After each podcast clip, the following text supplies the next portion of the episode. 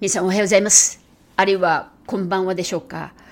このボイスでシェアさせていただきたいのは、アメリカの株式市場ということで、エコノミーですとか、インフレーションがどういった今日、アメリカの3月の3日の金曜日で、マーケットが約、まあ、30分で終わろうとしている時期なんですよね。そして、この今の私たちの立ってるアメリカも、まあ、日本もそうなんですけども、日本がじゃあどういう影響があるのかということなんですが、昔ほど輸入ですとか輸出ですよね。特に輸入される、これがアメリカから例えば肉を輸入してくるっていうのが、去年までだったら、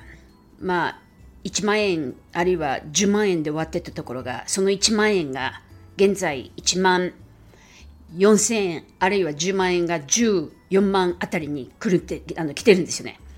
でこの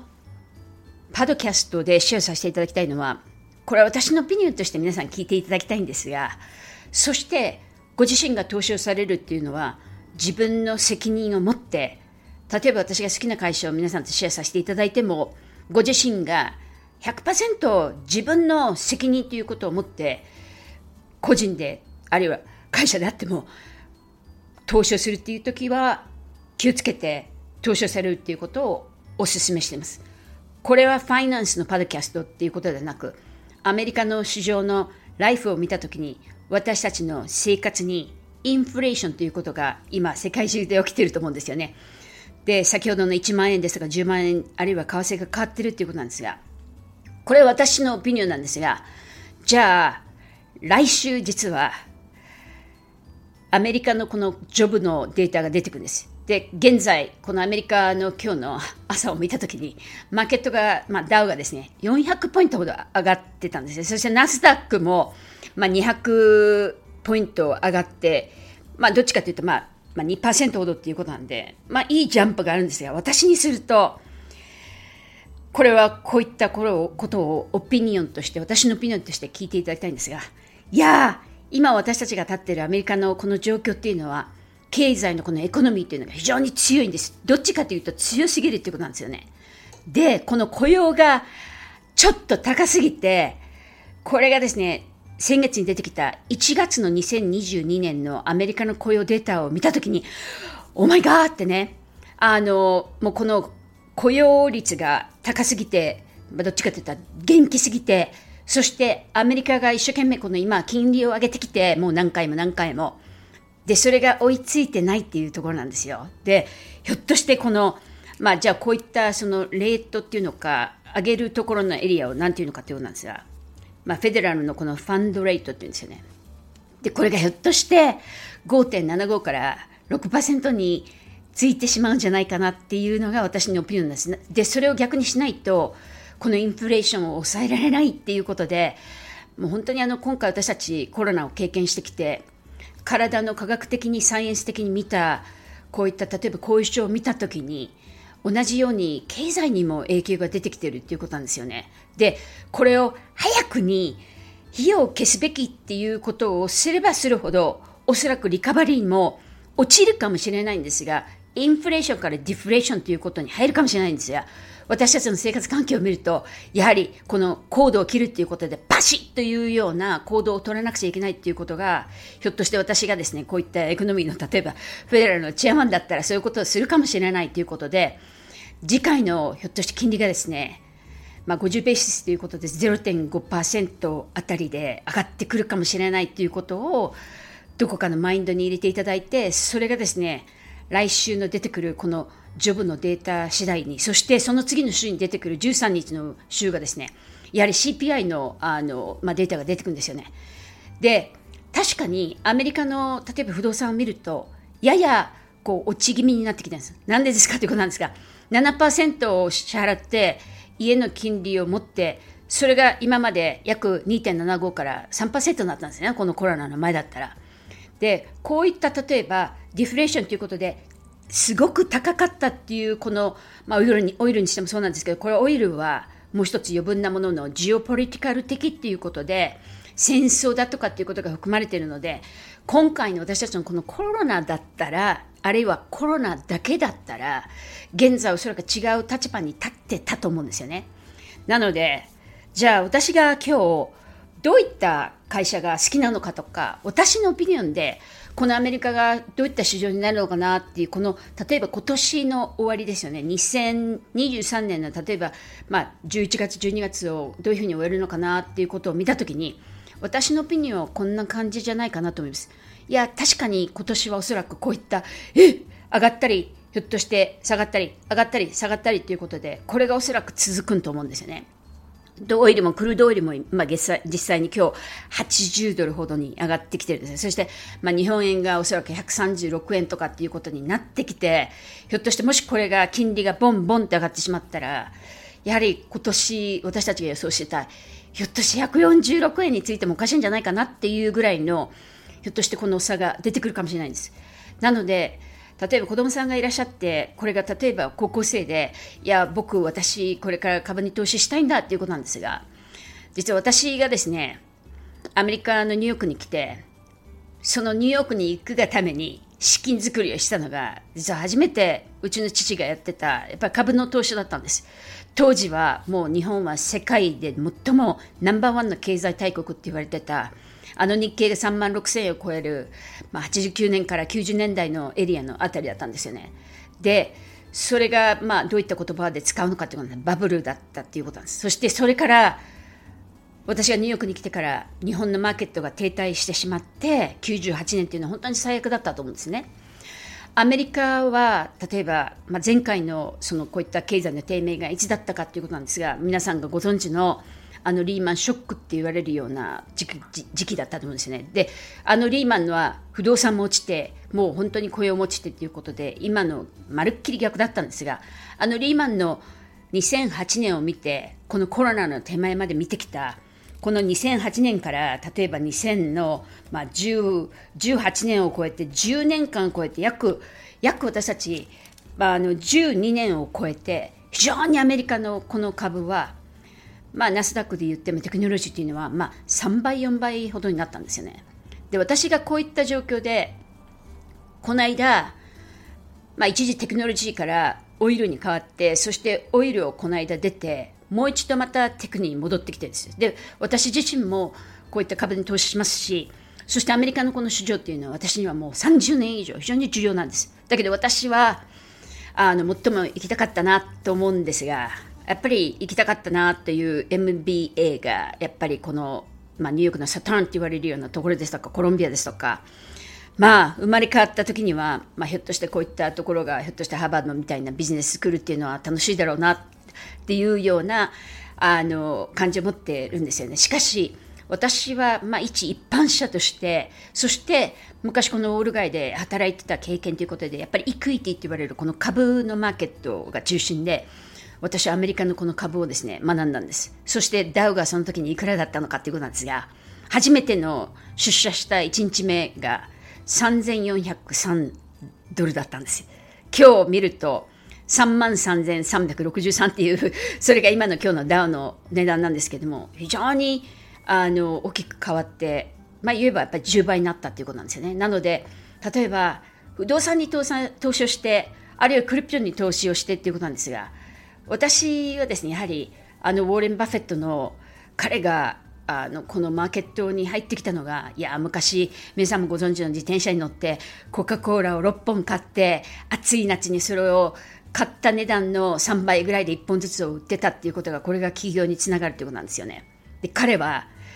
あのバブルが私たちにアメリカで弾けたテクテクテクってねインターネット e コマースとかって言われるようなこのありとあらゆるこのテクノロジーであの非常にこのバブルを弾けてああ僕は投資しなかったよかったなっていうことなんですが彼が実際にやはり大きなシェアを持ってるのがアップルであってそして AMD っていうことなんですそれで私がじゃあ今日もし私がその自分で投資するっていうことだったらどういったエリアに投資するかっていうことなんですがやはり私自身はいくつかのこのダイバーシって言われる一つの株だけではなく例えばオイル昔ながらの投資の仕方と今のモダンの投資の仕方っていうのは逆になってしまうんですね。こういった戦争が上がったりだとか、こういった例えばパンデミックになると、オイルが高騰だりだとか、コモディティって言われる商品ということなんで、オイル、オレンジジュース、ビーフだとか、豚だとか、チキンだとか、あるいはケミカルって言われる薬とかっていうのが非常に高騰化するんですよね。あの戦争の時も見てもそうだったと思います。そして今回私がですね、やはり、ああ、やっぱり経済もリピートがあるんだなってね。この例えば50年間のアメリカのマーケットを見ても、例えば100年間のアメリカを見ても、私たちのこのアメリカっていうのは1920年代の後半から30年代、非常にこのリセッションというのは何回も何回もあの経験してきたんですよね。そしてそのリピートがあってアメリカのマーケットで私がじゃあ日本離れてアメリカに来てこの30年以上見てるマーケットで何が違うんだろうってね感じるのはやはりこのアメリカにはありとあらゆる違う民族がいるんですよ。考え方も違うし食べるもの違うし色も違うしって言われるようなこういった環境がアメリカにあるっていうことで非常にやっぱりブレイナーって言われるこういった例えばインド系なのかアジア系なのかっていうこういったありとあらゆるそしてユダヤのこういった例えば非常にこういったマスマティカルって言われるこういった数理系の得意な方っていうのがありとあらゆるところにいらっしゃるんですね。そしてアメリカは落ちてもバウンスをするっていう力っていうのを私はこの30年間見てきたんです。なので私が今日アマゾンを買いますかって言われたら、アマゾンはおそらく私は多分買わないと思います。まだ。私にとってはおそらく70、70ドルあたりがですね、76あたりがおそらくアマゾンの私の個人の相場だと思うんですよね。アルファベットを、まあ、手をつけますかってことなんですが、おそらくアルファベットはいいんじゃないかなと思います。しかし、あの前回のあの発表があって、そのまあ、チャット GP なんとかって言われるような、アメリカでも AI、AI って言われるようなものが出てくるんですが、やはりこのマクロではなく私がやっぱり今やはり投資をしようとしているエリアっていうのがやはり AI なんです。そして私が好きな CEO があの C3 の AI って言われるような会社なんですよ。なんでですかっていうことなんですが彼はおそらく年齢で私のお父さんと同じぐらいの年齢じゃないかなと思うんですが彼はやっぱりこういった、まあ、コードがあってコードがないって言われるような今回会社を作ってきたんです。そして彼のこのまあ、ウォール街で見るこのあるいはシリコンバレーで見る生い立ちを見れば非常に、まあ、あの会社をですね、まあ、昔オラクルに売ったっていうような、まあ、本当にあの私にすると、まあ、素直な CEO で非常にまあまともなことをされてるんじゃないかなということで将来に行く会社じゃないかなと思います。そしてしかしこの AI のこの C3 は6ヶ月前を見たら10ドルだったんですね。これは1年半前に見たら180ドルぐらいだったんです。でその時も私たち投資したんですがそしてあのこれは売買ということで出てということで入ってということなんですがやはり税金がかかってくるんですよね。1年以内ということだったら。なのでこういったことも投資するんだったら非常にやっぱり重要にあの考えてしなくちゃいけないということっていうのはあの大事だっていうことで自分が例えばこれから起業したいっていう場合っていうのはなんで私は YouTuber になれないのかっていうよりもなんで遺伝的に自分の体を見て YouTuber になるべきじゃないのかっていうことで YouTuber でもし例えば収入を得られるということだったら私の場合は自分の好きなこういった株式に投資ができるっていうような環境を持っているということなので本当にああやってストレスもあって1分の例えばコマを作る例えばビデオを例えば1分作るっていうのに8分かかるって言われるようなビデオのあのこのエディティングの時代に入ってるんですよね。音を入れたりだとかあの画像を入れたりだとかもう本当に過酷な仕事だと思うんですよ。で実際に私の、まあ、コンサルのところにあの YouTuber で本当に疲労でもう本当にあのメタメタになってるって言われる方もいらっしゃるんですそして私が今見てるのは前回の Google 例えばまあアルファベットなんですけどもアルファベットの決算を見たら前回の決算っていうのは 34%, 34の広告が落ちたっていうことだったんですよね。それを見ると私たち例えば10万円を例えば YouTuber に払うっていうことが現在だったらアメリカの価格でこれが1000ドルっていうことだったら日本円の価格だったら今日は1300まあ、1300ドルあたりということで1ドル100円ということの換算をしたら13万円あたりのレベルになってきてそして例えば10万円を払って例えば10万人のですね広告を例えばまあ、増やせるとしたら見ていただけるというエリアを。彼たちは今日おそらく10万人ではなくおそらく7万5千からこれは私のピルなんですけども7万5千から5万ぐらいにやっぱり減ってきてると思うんですよね。そしてこういう例えば会社の利益が下がってくると何をしてくるのかということなんですが広告代はやっぱりカットしていくんですよね。彼たちは検索会社ではなく広告会社なんですよ。そしてあの前回の発表が出てきた時に3000億っていうこの、まあ、3ビリオンって言われるようなあの株価の、まあ、バリエーションということを失って現在今日ですよね、まあ、昨日おとついっていうのは90ドル89ドルまでついたんですね。で私がですねじゃあこのアルファベットに投資をするかということなんですがいやアルファベットに投資するんだったら私はおそらく私の好きなやっぱアップルだと思います。でこのアップルがなんで私が興味があるのかということなんですがやっぱりあのアップルは私は個人的にアップルがやっぱり好きなんですね。そして私がアップルがおそらく準備しているというのがヘッドクォーターのあのシリコンバレーのカリフォルニアからオースティンのテキサスって言われるあのテスラがテスラがプラントのこの工場を持っているところのあのテキサスに移動してるんですよ。でもうすぐしたらここが移動してじゃあ私がなんでこのアップルにその興味があるのかとか AI に興味があるのかっていうことなんですけれども調べていただくとたくさんこういった情報もちろん一般に出てくるんですよね。アップルはおそらく2024年って言ってますがこのままだったらおそらく24年の超えてっていうことでやはりアップルのまあ、車ですよね、アップルカーを持ってくるんじゃないかということで、そしてアップルが今、力を入れてるのが、いやあの電話、電話、電話とかっていうことで、私たちアップルをこう見がちなんですが、アップルは非常にまあミュージックからエンターテインメントって言われるようなエリアから、彼たちがやっぱり強いのはやっぱりアップなんですよね。そして、ありとあらゆるところでこういったデータということなんですが、私がやはりこれからやっぱりああ興味があるなっていうのはやっぱこういった小さいやっぱり AI の会社ですよね。トム・シューゲルみたいな会社ですとかそしてあの何度も言いますが自分で例えば投資する場合っていうのは自分の自身の責任を持って投資をしていただきたいということなんですがやっぱ私がですね今回このコロナを見てこういった例えばパンデパンデミックを見てジオポリティカル的な環境が出てきたっていうことなんですがやっぱり半導体を私たちの生活には欠かせられないんですよ。電話に、電話一つにしても、マイクロウェーブって言われるこのチンのレンジにしても、私たちの車にしても、ありとあらゆるところで医学の、例えば医療にしても、この半導体っていうのは、私たちの生活から外せられないんですよね。なので私がやっぱり好きな会社っていうのは、こういった AI ということを考えた時っていうのは、今は、やっぱりちょっとバリエーションが高いですが、やっぱりエンビダはおそらく当時のあの400何とかって言われる値段をあのここの2年ぐらいで超えれるかって言われたら多分それの力を持ってる会社だと思います。そしてこのあのエンビダに続いてやはり、まあ、あの AMD ですよね。こういった会社から、まあ、そして、まあ、台湾セミっていうこの台湾セミが実はじゃあ誰が投資したのかっていうことなんですがあのウォーレン・バフェットが投資したんですよ。なので今年はおそらく S&P は10%からまあ15%っていうのは私の個人のオピニオンですけどそれぐらい戻ってもいいんじゃないかなっていうことなんです。そしてじゃあこの3年間のマーケットを見てきてあのガタガタガタってバーンという落ち方をした 50%70% こうスラッシュされた100ドルの株が30ドルに落ちたりだとか40ドルにしたんですね。でそれをやっぱり歴史的に見ると私はじゃあこの30ドルに落ちた株あるいは10ドルに落ちた株が将来これが100ドルに戻るかって言ったら私のオピニオンはおそらく25年から26年の間にはいい会社で株は将来の動きによって動くっていうことなんですよね。